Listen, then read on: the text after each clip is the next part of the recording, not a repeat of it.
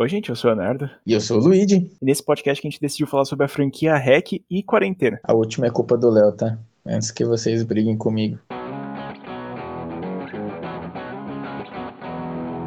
O filme Hack originalmente foi lançado em 2007, ele é espanhol. Ele surpreendeu muita gente porque ele é o tipo found footage e mistura com zumbis. E outras coisas que a gente vai ver no futuro. O bagulho já começa diferente quando ele tem dois diretores, né, Léo? Que a gente já tem que falar deles, porque a gente vai falar deles esse podcast inteiro. Os grandes diretores desse filme aqui foi Jaume Balangueiro e o Paco Plaza, que a gente vai repetir várias vezes aqui na franquia REC, a gente vai ver que tem alguns desdobramentos entre os dois. Eles já fizeram grandes filmes, aí o Paco Plaza fez Verônica, e cara, são excelentes diretores, e principalmente no Found Footage faz essa diferença, né, porque para ele passar a realidade para você, ele tem que mostrar o que tá acontecendo e ao mesmo tempo não mostrar o que tá acontecendo. Deixar de uma forma natural, né, e até já pegando esse gancho aí, mano, é, uma das grandes vantagens que o REC tem é que os atores eles todos foram chamados para o filme fazendo teste improvisado, né? O teste era de improviso, não era, não tinha script. E a personagem principal não é atriz, né? A Angela Vidal é a nossa protagonista e realmente, o Lid falou, ela não é atriz, mas, cara, surpreende muito porque ela simplesmente entrega tudo o que ela tem e dá muita impressão, de fato,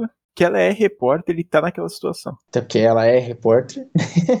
Mas acho que depois de três filmes tão bons quanto esse, a gente já pode dizer que ela é atriz, né? Mas originalmente ela não era. Nesse filme que a gente vai acompanhar a Angela Vidal e o Pablo, que é o cinegrafista. Eles estão gravando um programa para acompanhar a vida do, dos bombeiros, que passa de madrugada, essas coisas. Então eles estão lá com, esperando acontecer alguma coisa para eles conseguirem filmar. E nesse meio tempo eles vão mostrando como é que é a sede dos bombeiros, o que, que, tá, o que, que eles fazem, e vão entrevistando a pessoa. Então nesse tempo a gente vai conhecendo os personagens. O Pablo ele não aparece o filme inteiro, mas a gente vai ver que a gente vai pegando um pouco de apreço por ele, pela Ângela que tá participando ali da, da filmagem. Até o momento em que eles recebem finalmente uma ligação de um, um desastre que está acontecendo num prédio. E aí eles vão lá, para começar, basicamente, o que seria a maior desgraça que já aconteceu na vida de todos eles, né? Chegando nesse prédio, eles recebem a informação que tem alguém meio louco lá em cima e tá precisando de, de ajuda. Então eles vão subir para averiguar o que tá acontecendo, né? Isso com a Angela Vidal e o Pablo acompanhando eles, filmando tudo. Aí, eles, aí a gente também já é apresentado pelo policial que é novato, que incrivelmente eles inverteram a, o meme do, do, do, policial que vai se aposentar e morre. Nesse caso, é o policial que tá, que é novato e se fode.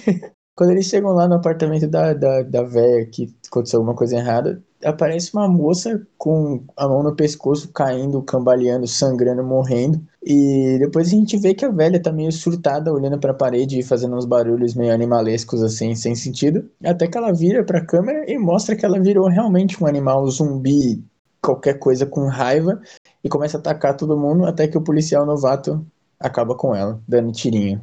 Cara, é, é, simplesmente sensacional essa parte que depois desse momento que você vai, você tá assistindo o filme, você percebe que aconteceu essa parte aqui do filme, você vai falar puta que pariu. E isso vai continuar o resto do filme inteiro, porque a partir desse momento vai ser gritaria, tiro e muita correria. Dedo no cu. Não falei dessa parte. Como o Léo falou, a partir daqui o filme vira um caos total, começa a morrer gente pra todo que é lado. É, até eles matam até uma criança, gente, é foda. A menininha que a gente descobre, o, meio que descobre o que tá acontecendo, porque a menininha levou, o cachorro dela tava meio doente e aí tava meio estranho, né? Aí ela foi no veterinário e foi mordida por um cachorro lá. E aí ela se transforma, morde a mãe dela, sai correndo, gritando pelo prédio, né? Que, como todo mundo faz. E aí, a partir daqui, vira o caos total no filme. Cara, é simplesmente isso aí, vai, vai ser o filme inteiro, vai ser gritaria, vai ser todo mundo correndo, todo mundo no saguão lá do prédio, tentando saber o que tá acontecendo, mais mortes. E, cara, simplesmente é sensacional essa parte da menininha que você vê ela a Angela fazendo entrevista com ela, perguntando, a menina é mó fofinha, e ela vai perguntando, e, mano, a mina vira o diabo, assim, pra matar. Isso dá um choque pra caralho.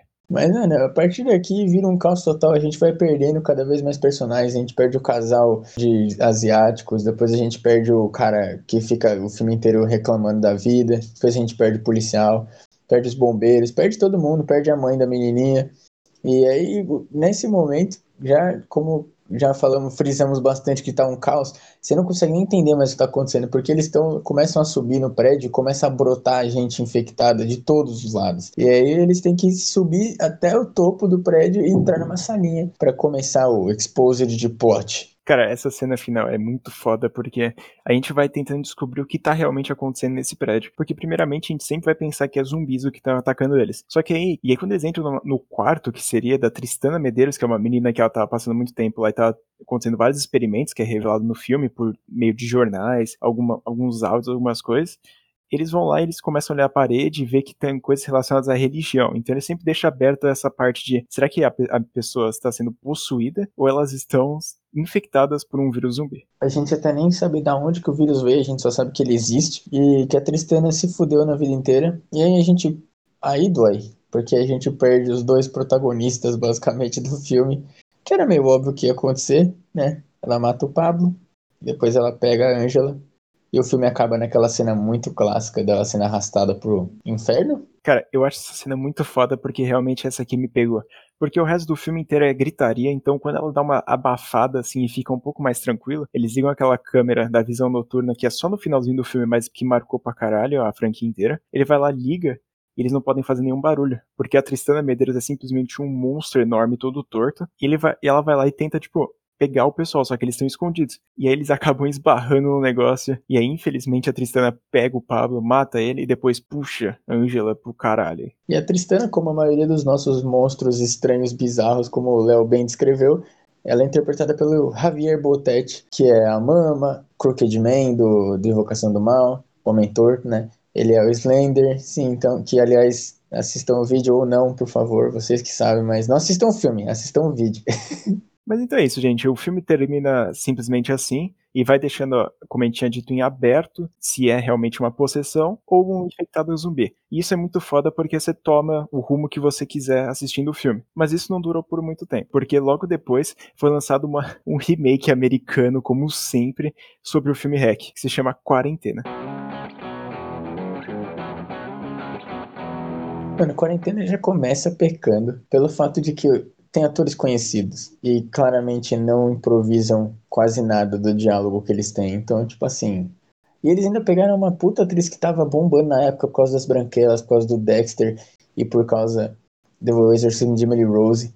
Eles tipo, botaram logo ela pra ser Angela, sabe? Então não tem como você desvincular o fato disso ser um filme, mano. Isso é foda. O Hack, você consegue acreditar que não é um filme, sabe? O que aconteceu. Agora, o Quarentena, não. E, para variar, os estadunidenses sendo os bosta, não, vocês não sabem ler? Não tem escola? Não sabem ler? Pra que, que tem que fazer versão? Ainda nem dubla. Eles roubam o filme.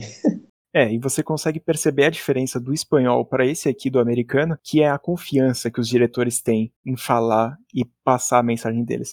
Porque o Pablo, como eu tinha dito, ele não aparece na câmera. Só que nesse aqui, na versão americana, ele aparece para arrumar o microfone só para apresentar o personagem. E você percebe que, como o Hack não apresentando o personagem, só ele só falando, tipo, ali atrás da câmera, você tem mais empatia do que o cara que aparece ali. Então isso que é, é bizarro, porque a confiança do Paco Plaza e do Jarme Balangueiro, você consegue perceber que eles são foda no que eles fazem, cara.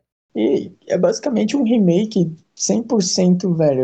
É só estragando o filme por botando coisa americanizada, fazendo piada machista.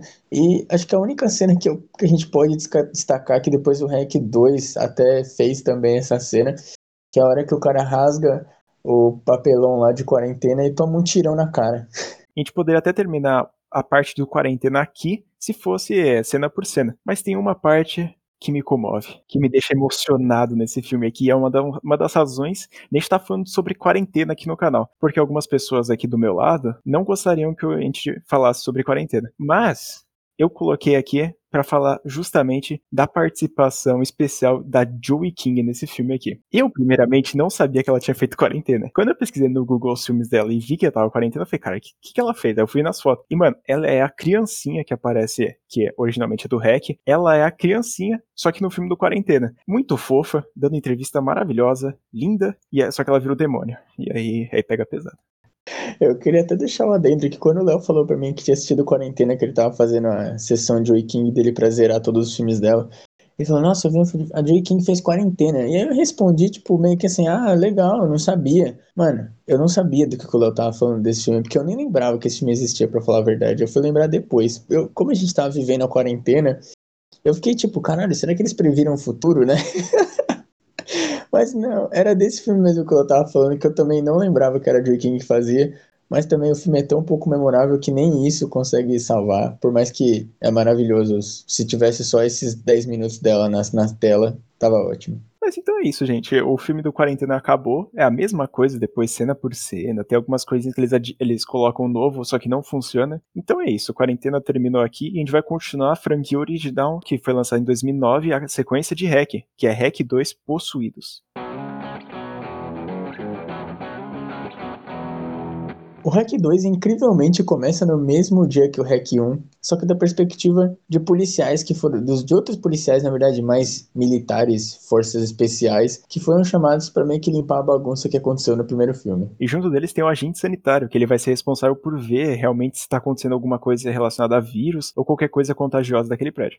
Já tem que mencionar que um dos nossos grandes especialistas Forças Armadas aí, whatever da hell eles são, é o grande Pablo o mesmo cinegrafista do primeiro filme, só que, como a gente falou, ele morreu e é um outro Pablo. Só que ele também chama Pablo. e a gente também vê grande parte do filme na perspectiva dele. Então, se você se confundir, a gente entende, mas lembre, o Pablo morreu e esse é outro Pablo. E essa é uma grande diferença do filme, porque todos os agentes especiais têm uma câmerazinha na cara deles, então eles conseguem filmar tudo que eles estão vendo e tudo que tá acontecendo, e é muito diferente porque no primeiro só tinha uma câmera e agora tem um monte. Sim, e aí a gente começa a ver meio que o que sobrou do primeiro filme que a gente não viu, que foi eles limpando, entendendo o que tá acontecendo e perdendo alguns agentes, que tem aquela cena muito fora do cara que foi mordido e meio que desiste, aceita o destino dele e se mata, que a gente vê na visão dele olhando pro espelho e se matando. Nossa, isso é, é desesperador isso, né? Mas é, eu acho que nessa situação eu faria a mesma coisa, sinceramente, velho. Então eles vão lá, todo mundo junto, né? Procurando, olhando o que está acontecendo no prédio. E acontece uma das reviravoltas do filme em si, que quando eles estão sendo atacados, o agente sanitário ele vai lá e faz uma reza pro zumbi que está correndo atrás atrás deles e o zumbi simplesmente para. Aí o pessoal fica meio desconfiado do que, que tá acontecendo, quem que é esse cara, que ele tá fazendo. E aí ele, e é revelado que o agente sanitário né, realmente é um padre. O padre ele foi disfarçado porque ele recebeu informações, o pessoal do governo recebeu informações que teria alguma coisa relacionada à possessão. E pelo jeito, tava mesmo. Então aqui o filme já começa meio que direcionar a dúvida que é um zumbi demônio possuído. Ainda não dá para entender muito bem aqui. Aí os personagens, né, os outros personagens começam a falar, mano, pera aí, irmão, qual, qual que é a sua, tá ligado? Como é, porque, primeiro, por que, que você sabe rezar desse jeito, como se fosse um padre? E segundo, quem que é você, né? E aí a gente descobre que, na verdade, ele é esse padre aí e que ele tá atrás da Tristana Medeiros para tentar parar essa epidemia que está acontecendo do vírus que eles criaram, né? Mas, antes da gente continuar a história, a gente vai ter que citar um fato que eu não gostaria de ter citado e que para mim já poderia ter sido cortado do filme, que são jovens. Simplesmente o filme corta e ele mostra jovens em cima de um telhado, soltando fogos com uma boneca inflável. Você fala, porra, você tá falando do outro filme, o que que tá acontecendo? Eu falei, é, eu também achei. Mas simplesmente esses jovens estão lá, comemorando, fazendo um monte de merda, filmando, óbvio, né? Eles vão lá, saem na rua, e eles encontram um cara, que é o pai daquela família, que, que tem a menininha, a mãe lá, que foi mordida também. E ele vai lá, junto com os jovens, entram pelo bueiro e entram no, AP, sendo que tava em quarentena. Os jovens simplesmente falaram, foda-se. É muito merda, porque tipo a menina ela fala, não, não vamos. E aí o, um, os dois ficam tipo, não, mas vai ser uma aventura. Irmão, você não tá vendo que o bagulho está trancado, com polícia em volta, exército. Por que, que você acha que vai ser uma boa ideia entrar nessa porra desse prédio, velho? Mas eles entram, porque eles são jovens, otários. E esse, de fato, são os piores personagens que eu já vi, assim, na franquia inteira. Mesmo tendo algum outro filme ruim aí que a gente vai comentar, não dá. Esses, esses jovens aqui não dá, porque eles vão lá, chegam no prédio, fazem um monte de merda, e aí eles protagonizam uma das piores cenas, assim, de fato, do Hack 2, que é simplesmente o cara que ajudou eles a entrarem no prédio, ele tá sendo atacado por um zumbi barra demônio barra possuído, e eles vão lá eles têm que atirar, eles estão com uma arma simplesmente atirar no zumbi. Só que aí, um dos personagens ele olha pra câmera assim e fala: atira, atira, como se, como se tipo, a pessoa tá com a arma e com a câmera na mão. De vez ela jogar a câmera, não, foda-se, vou, vou, continuar filmando. Ele fala, não, atira. E ela fica, tipo, a menina, né, que tá filmando, fica, tipo, 30 segundos pra atirar. E ela atira. Só que ela atira na cabeça do cara errado. Mano, nessa hora é muito boa que até a porra do demônio olha, tipo, sério? Que você fez isso mesmo? Que você é tão cego assim, velho? Não, e detalhe, o pior ainda, é o demônio que eles liberam, que é o demônio que ficou travado com a reza do padre. Eles vão, tá uma porra de um canivete fincado na porta com um terço, e os caras acham que é uma ótima ideia tirar o bagulho do lugar. E aí acontece tudo isso aí é simplesmente inacreditável. E esses são os piores personagens que eu já vi na minha vida por conta disso. Eles são simplesmente inúteis, e depois dessa cena que a menina simplesmente mata o cara errado, eles são mortos também. Então, simplesmente a parte deles que demora 20 a 30 minutos poderia ser cortada do filme sem falta nenhuma.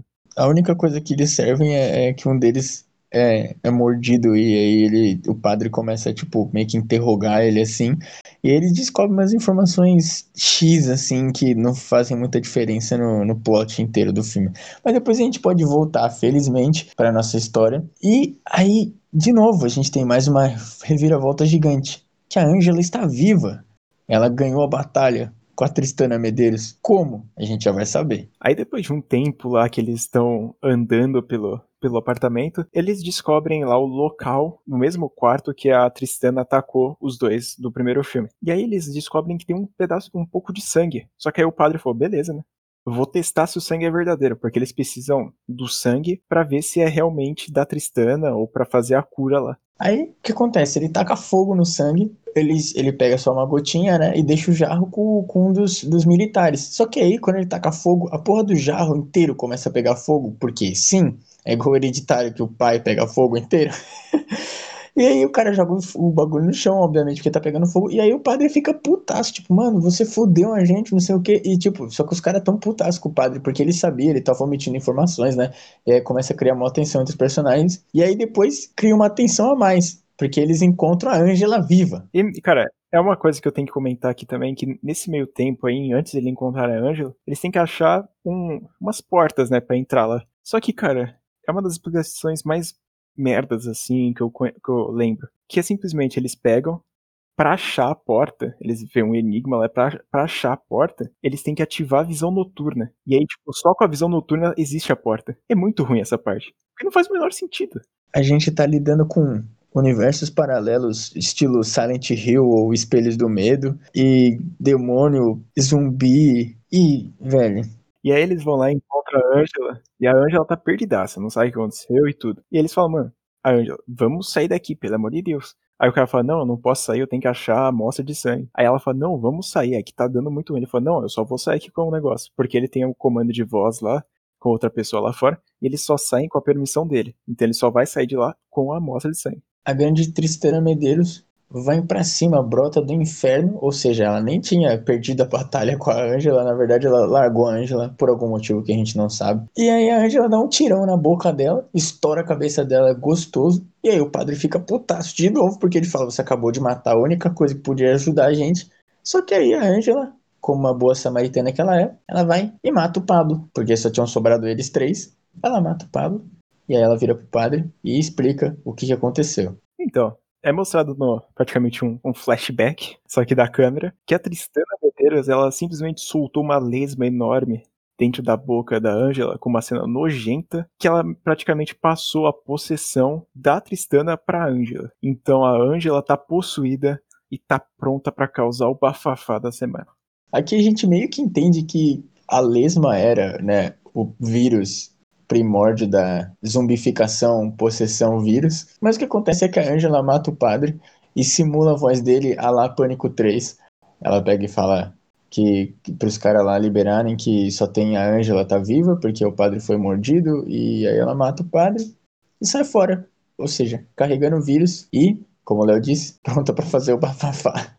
E é muito legal que nesse filme aqui, mesmo o primeiro deixando aquela dúvida, no segundo, mesmo ela respondendo, a dúvida realmente que era a pesquisa original, assim, foi feita para detectar se a possessão demoníaca era causada por algum vírus. Então, eles vão lá e quer ver se tem realmente algum vírus que causa possessão da pessoa. Só que eles descobrem que existe. E aí acontece o que aconteceu.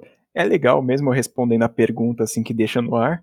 Eu acho que responde bem. Só, só o único complemento que eu digo, que é a parte dos jovens que, pelo amor de Deus, mano. Meu Jesus. Eu gosto muito do Hack 2, eu acho bem da hora toda a parte dos militares, eles descobrindo o outro lado da história. Eu acho isso muito foda. Tirando as partes dos jovens, né? Que a gente já deixou bem claro que a gente odeia. É, o filme é muito bom, eu acho muito da hora eles meio que explicarem e, tipo, mostrarem que a Angela. Eles deixam de novo, porque no primeiro filme meio que eles fecharam a história, né? Tipo, dizendo é, que ela foi levada pela Tristana e morreu. A gente pensa que ela morreu, né? Só que no segundo filme, a gente, eles já deixam de um outro jeito, tipo, meio que aberto assim para uma sequência que aconteceu depois. Então, tipo, já é mais da hora, porque você já fica na expectativa do que que ela vai fazer, né, velho? Agora que ela tá livre, leve e solta. Isso é muito da hora. E depois de três longos anos esperando, a gente teve essa sequência. Mas ela foi um pouquinho diferente, né? Como vocês já ouviram no nosso podcast de Good Pleasure, aparentemente só a gente gosta desse filme. Eu tô falando de Hack 3, Gênesis.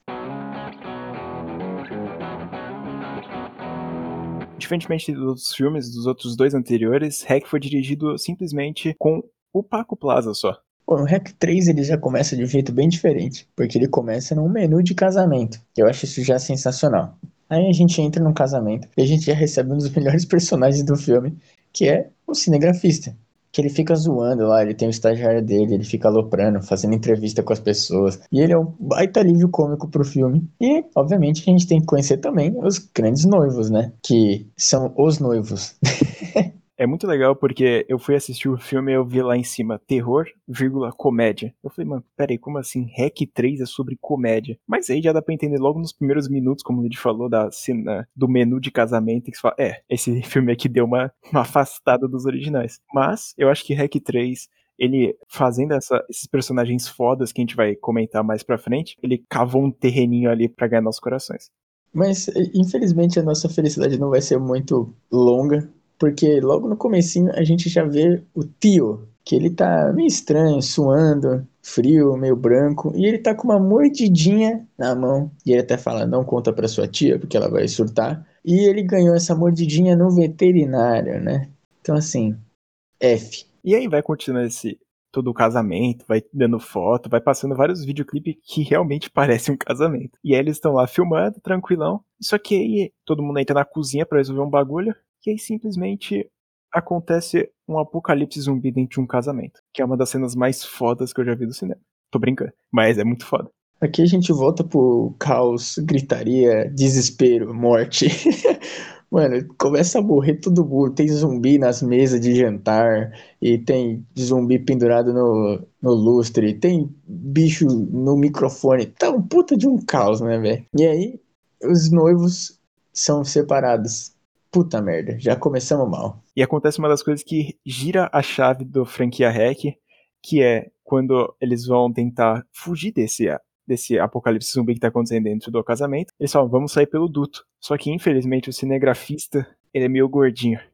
Ele não consegue passar pela, pelo duto. E ele fica dentro da cozinha sozinho. Só que aí, nesse meio tempo, quando eles estão conversando, o noivo fica puto, porque o cara tá querendo gravar o resto do casamento acontecendo um apocalipse zumbi, ele vai lá dar um tapa na câmera e ela quebra. E nesse exato momento, Hack 3 deixa de ser um found footage e vira um, um, um filme normal com takes de câmera aberta. E é isso. Um Paco Plaza mostrando que ele é um diretor versátil e que ele é um puta de um diretor foda. É estranha essa alteração de câmera, assim, porque a gente já tá acostumado com os outros hacks, mas eu acho que é até seria legal já começar no outro jeito, mas tudo bem. Deu uma explicativa ali, tem aquele personagem que é engraçado e, e é isso aí e depois disso eles conseguem fugir pelo duto. Ele deve ter pensado que as pessoas iam encher o saco de qualquer jeito. Então ele meio que fez esse bait barra explicação só para as pessoas, para ele falar, gente, tem um motivo, não enchem meu saco. Tudo bem que não deu muito certo, né? Mas ele tentou foi muito bom. A gente ainda tem os elementos de found footage porque ele entrega, o nosso cinegrafista entrega pro sobrinho, primo do, do noivo, uma câmera que eles até usam de novo para grande visão noturna, mas não passa muito disso, são alguns segundos apenas e é tipo, muito esporádico, muito aberto, porque a gente fica meio que quicando entre o que tá acontecendo com o noivo e o que tá acontecendo com a noiva, porque eles estão tentando se achar, só que eles estão muito perdidos um do outro. Aí a gente fica um pouco com a noiva, onde ela tá com um irmão, um primo, sei lá, que porra, é muita gente. Mas ela tá lá com uma pessoa e ela entra numa sala e começa a escutar uns barulhos. Aí já dá aquele desespero, né? Meu Deus do céu. Isso aqui, na verdade, são pessoas normais ainda, porque estão se pegando bem, né, uma coisa super saudável e normal se fazer no apocalipse, porque eles eram, eles se encontraram antes na festa, né, e foram, né, ser felizes no canto e isso incrivelmente salvou a pele deles. Mas não por muito tempo, porque aí o cara já é, já é pego, porque eles não entendem o que tá acontecendo, eles tentando fugir, o cara fica para trás, e depois a amiga da, da, da noiva também é mordida e tenta atacar ela, e aí a gente já vê que a noiva não tá pra brincadeira, porque ela mata a amiga. Poucas ideias mesmo, velho. Nesse filme aqui é muito mais comédia, como eu tinha dito antes, porque a gente vê uma pessoa que era fantasiada, todo mundo fala, ah, você é o Bob Esponja. Ela fala, não, eu não sou o Bob Esponja. O direito de imagem dele é muito caro. É a mesma. Eles repetem essa mesma piada umas sete vezes. Mas toda vez que eu olho pra cara desse filho da puta, fantasiado de uma, uma fantasia de Bob Esponja zoada pra caralho. Da Deep Web. É, cara, é da Deep Web a fantasia dele, cara. E eu fico rindo. Me julguem. Mano, os elementos de comédia desse filme são realmente muito bons. É, inclusive depois com o noivo, que ele, eles acham uma capelinha lá, depois que ele se separa do, do pessoal. E aí eles, eles veem a armadura lá do, do, do santo, sei lá. Que a gente não sabe se a armadura é realmente uma armadura ou é só uma decoração, mas eles vestem a armadura. Ele é um tiozinho X lá. E aí começa uma sessão meio stealth, James Bond espião aí. deles tentando chegar no lugar onde ele achou a esposa, que ele nem sabe se ela tá lá, né? Mas, tipo, ele, eles tentam ir lá e aí chega, acho que a parte que é mais tipo um soco de comédia na sua cara, que é quando o cara é puxado pelos zumbi possuído, demônio morto. E tipo, eles jogam o escudo de volta e é só o escudo, isso é muito bom, velho. É sim. O alívio cômico desse filme é sensacional. Às vezes é meio é, pateta, né? Mas é muito bom, velho. Como eu tinha dito, da parte da capela, eles encontram um grupo de pessoas dentro da capela porque eles percebem que os zumbis não conseguem entrar lá dentro. Então a, o cara ele fica, porra, vou deixar minha esposa lá, mas vou ter, me salvar. Aí ele vai lá, sai com o cara e vai buscar ela. Só que acontecendo um monte de coisa, o cara morre, como o Luigi falou. E aí acontece uma das cenas mais legais, só que na parte da noiva. Que ela vai lá, ela simplesmente vira a pessoa mais badass que existe do cinema. Tá com um vestidão de noiva, corta o vestido e pega uma motosserra. E ela tá dentro de um túnel, e que isso virou a capa do filme, inclusive. E ela vai, pega a motosserra, liga e começa a matar todos os zumbis de lá. Inclusive o irmão, primo, amigo dela que é mordido e ela vai. Poucas ideias, mano. Ela enfia a motosserra na boca.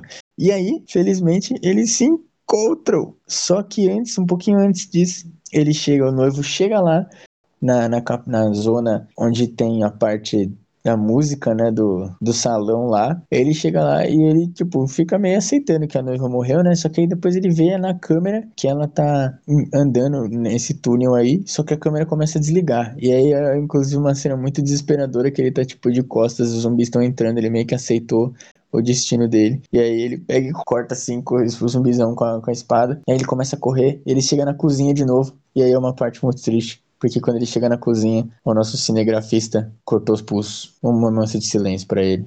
Não, precisamos de um minuto de silêncio, porque depois disso, os dois se juntam e falam, caralho, vai dar certo. Só que aí nesse meio tempo também te vê que o pessoal da capela tentou fugir da capela para entrar no ônibus, o que não faz o menor sentido, mas tentaram fazer isso. E aí eles tentaram entrar no ônibus, só que deu errado e todo mundo do ônibus morreu também. E aí depois eles se juntarem, eles vão correndo para tentar sair pelo portão da frente, né? Sim, só que eles são encurralados e aí, finalmente, a gente tem a nossa parte de possessão demoníaca do filme de novo, que o padre começa a rezar na porra do, do microfone, porque eles meio que entenderam que eles não entravam na capela, então tinha que ter alguma coisa religiosa envolvida. E aí todos os zumbizãos ficam travados lá e eles estão indo embora. Finalmente vão conseguir fugir até que o avô surdo do noivo morde a noiva. Puta que pariu!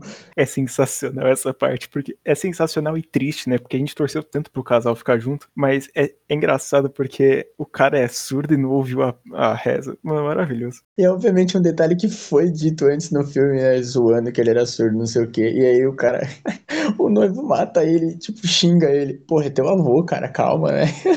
Esse aí, gente, infelizmente, né, a gente já meio que dá a entender. Só que a noiva mostra de novo o quanto ela é a personagem mais B10 da história e ela manda o noivo arrancar o braço dela com a espada, porque ela fala que dá para conter, eles acham, né, que dá para conter a infecção. E aí eles cortam o braço dela. Só que infelizmente não dá certo. Aí ele começa a carregar ela pro, pra fora e os caras da polícia ficam falando: não sai, não sai, que você vai tomar pipoco. Mas ele sai, ele não tá nem aí, porque ele acha que tá tudo certo. Só que, mano, a mulher nessa hora já tá surtando já. Ela já tá fazendo aqueles barulhos lá estranhos. E, mano, tá com o olho todo branco já, sem braço, tá toda cagada. Meu Deus, que horror. E aí depois eles vão dar o último beijo de um casal apaixonado. Só que aí, quando eles estão se beijando, a noiva morde a língua e arranca a língua do próprio noivo. É muito triste. Mas aí depois, quando ele tenta se aproximar, os caras metem pipoco e os dois caem e morrem. E esse é o final do grandíssimo Hack 3. E vocês têm que parar de dar hate nesse filme, porque ele é muito bom, velho. Gente, não tem discussão. Esse filme aqui é maravilhoso, cara. Eu, assistindo pela primeira vez, eu não entendi. Meio que parei um pouco passando. Eu falei, caralho, Hack tem comédia. Mas, cara, é sensacional. É um filme que mistura os dois e funciona pra caralho. Então, eu recomendo muito vocês assistirem. Tem no Prime Video, como toda a franquia do Hack, o 1, 2, o 3 e o 4 que a gente vai comentar agora. Assistam. Pelo amor de Deus. E dois anos depois, nosso querido Jaime Balangueiro resolveu falar: Paco, você pode fazer um hack sozinho? Então eu também vou fazer. E assim apareceu. Hack 4 Apocalipse. Hack 4 acontece dentro de um navio de quarentena no meio do mar, que eles vão lá e tá com a Angela Vidal ainda viva, e eles estão com a câmera do primeiro filme, do segundo, a mesma câmera lá, e tem um gordinho analisando lá. Esse eu acho que é o filme mais claustrofóbico da, dessa série franquia, porque, obviamente, a gente tá no navio, então você já fica com aquele desespero de que, assim, se der merda, vai dar merda, não tem pra onde eles irem. E a gente sabe que vai dar merda, porque nessa hora a gente sabe que a Angela tá com o demônio. Então a gente fica basicamente esperando o tempo inteiro acontecer e até meio que vira um, um pouco de pânico, né? Porque eles ficam meio que, é você, não é você, não é você. E nesse navio eles estão responsáveis por pesquisar a cura dessa, dessa tal de possessão barra vírus que eles perceberam lá. Então eles vão lá, coletam a, a Angela, pegam uma velhinha que tava dentro do casamento, ela tem meio que um Alzheimer, sei lá, não deu pra entender muito bem, mas ela tá lá e ela fica perguntando sobre o casamento, então já fizeram um link com o terceiro filme. Então, como o navio ele pode ficar infestado de zumbi de uma hora para outra, eles não têm como fugir, então eles deixam no piloto automático e todo mundo, se der merda, dá merda e acontece naquele navio e fica isolado da população inteira. Pelo menos dessa vez eles pensaram melhor, né? Mas a gente já pode esperar o que vai acontecer, vai dar merda.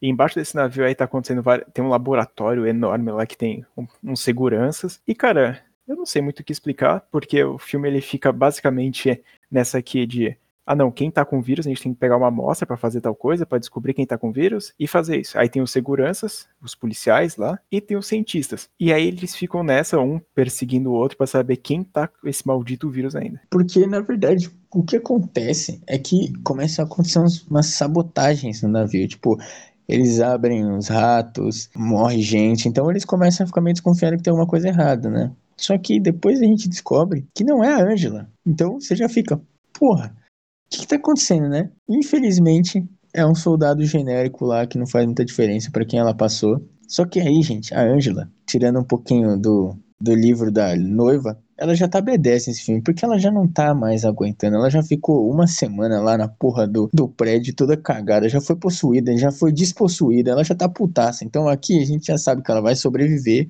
de um jeito ou de outro. E é muito legal que nessa parte tem a cooperação do gordinho, que ele é o cara do TI, né, do navio praticamente, e ele é muito fã da Angela, então todo momento ele fica exaltando ela. E aí é, é bom que a Angela vai lá simplesmente pega um motor de barco e começa a matar todos os zumbis que tem lá, cara. E aí, simplesmente a infestação começa nesse barco enorme aí, e eles não têm bote salva-vida, né? Pro, pro pessoal não conseguir fugir.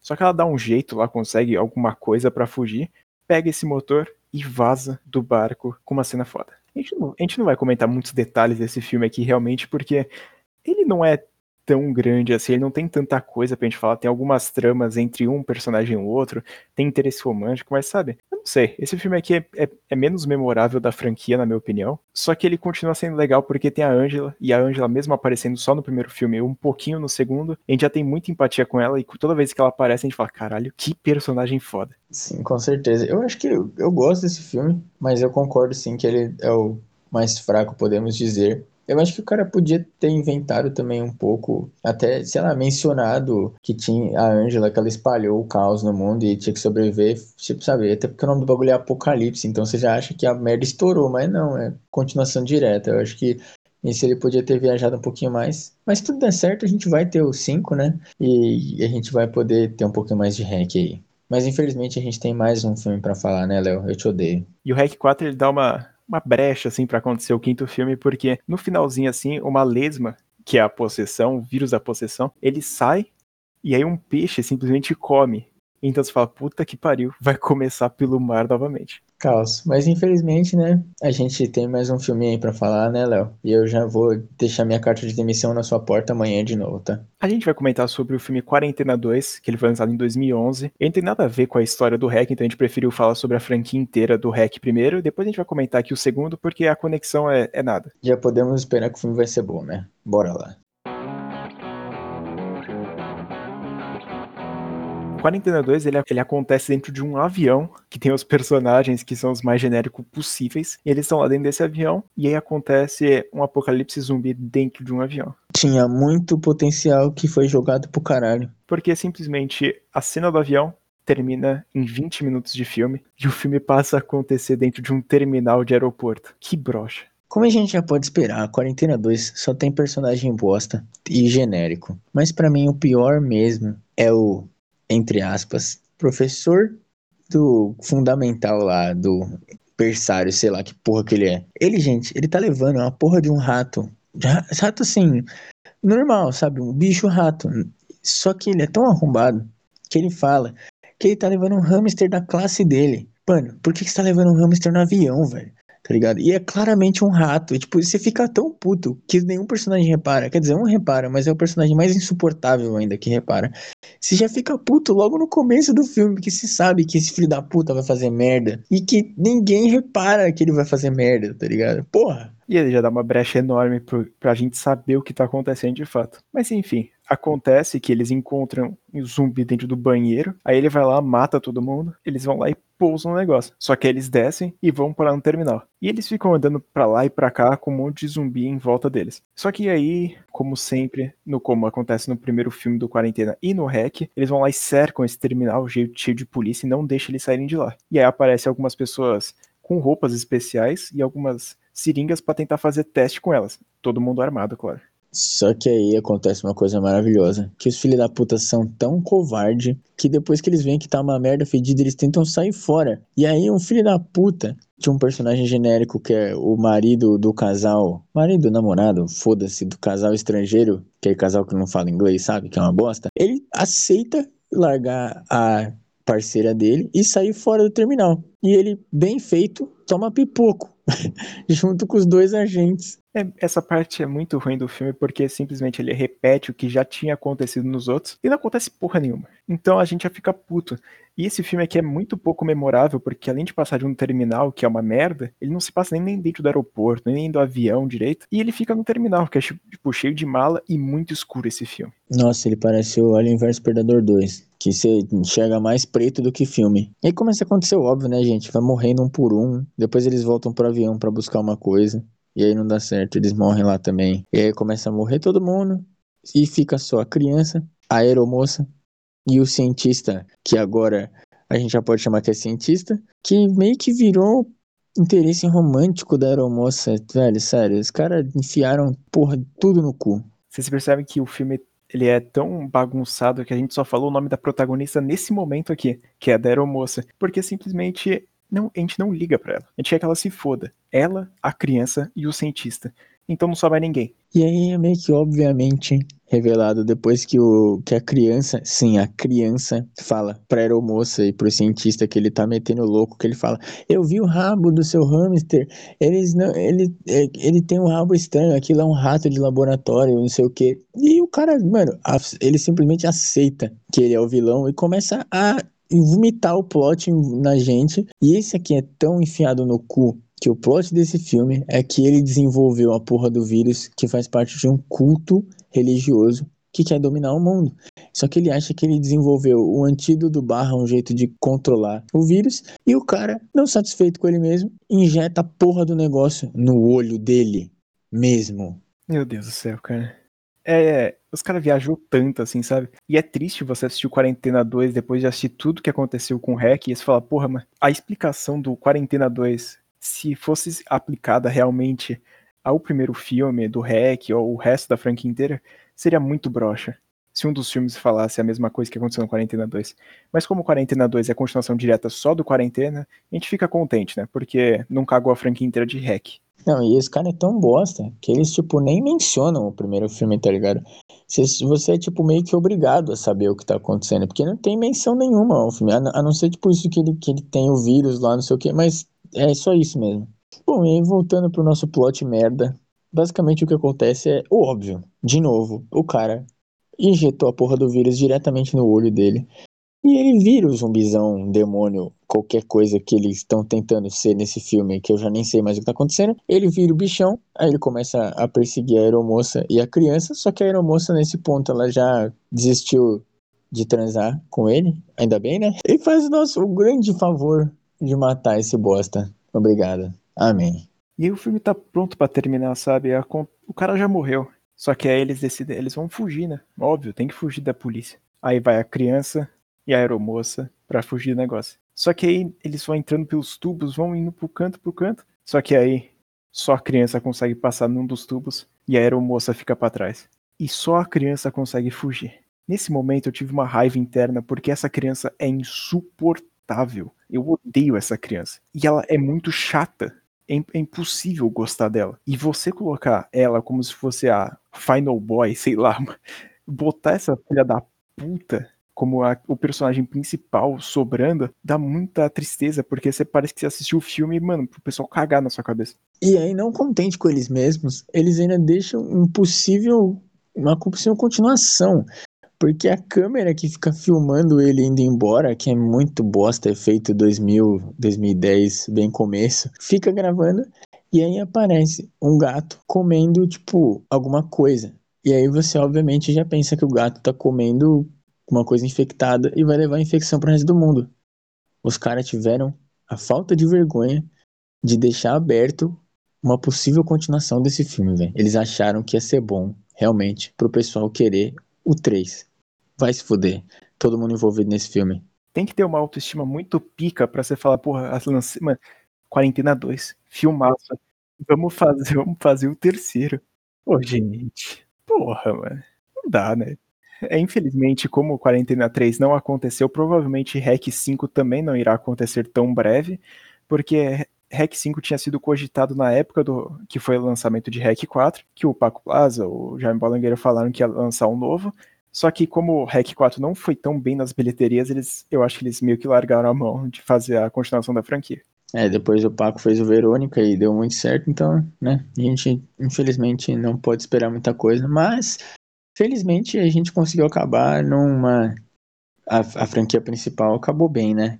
O 4 não é o melhor, mas também não é uma grande bosta como esse filme que infelizmente a gente acabou de falar, né, Léo? Mas então é isso, gente. Vocês gostaram aqui da franquia barra barra quarentena. Comenta aqui embaixo ou manda direct pra gente em qualquer rede social que a gente tá aceitando. Manda aqui pra gente que a gente vai ficar muito agradecido. Segue a gente em todas as redes sociais. Tem aqui na descrição do podcast, então segue a gente lá. Segue o João, que também fez as músicas do canal. Faz todas essas coisas. E não esquece de seguir, além do nosso canal, do lugar onde você está assistindo, segue a gente também no Instagram, que é o Sem Memória Podcast. Lá a gente sempre vai tentar manter tudo mundo atualizado. Se tiver alguma intercorrência, a gente manda por lá. A gente sempre vai fazer toda essa conexão, a gente e vocês, por lá. Então segue a gente também no Leatherbox, que lá é muito importante, que a gente sempre vai tentar manter críticas novas de filmes que a gente assiste. Então a gente sempre escreve alguma coisa. Se você tiver curiosidade para saber nossa opinião sobre tal filme, pesquisa lá ou pergunta pra gente no direct. E também se inscreve no nosso canal no YouTube, toca o sininho e compartilha com seus amigos, que a gente está postando conteúdo bem bacana, não igual ao que a gente faz aqui no podcast. Lembrando que os podcasts não estão mais saindo no YouTube, então fiquem de olho aí no Spotify e nas outras redes, como o Google Podcast, Overcast e Apple Podcast. E Quarta-feira a gente tá postando vídeo no YouTube sempre, e sempre é um vídeo diferente. Às vezes a gente fala sobre uns filmes tristes, como o Slenderman, ou a gente, a gente fala sobre um filme top, como Hereditário, ou a gente faz uma listinha aí bem doida para vocês. E é isso. Muito obrigado por terem ouvido mais um episódio do Podcast Sem Memória. Eu fui o Luigi. Eu fui o Leonardo. E até o próximo.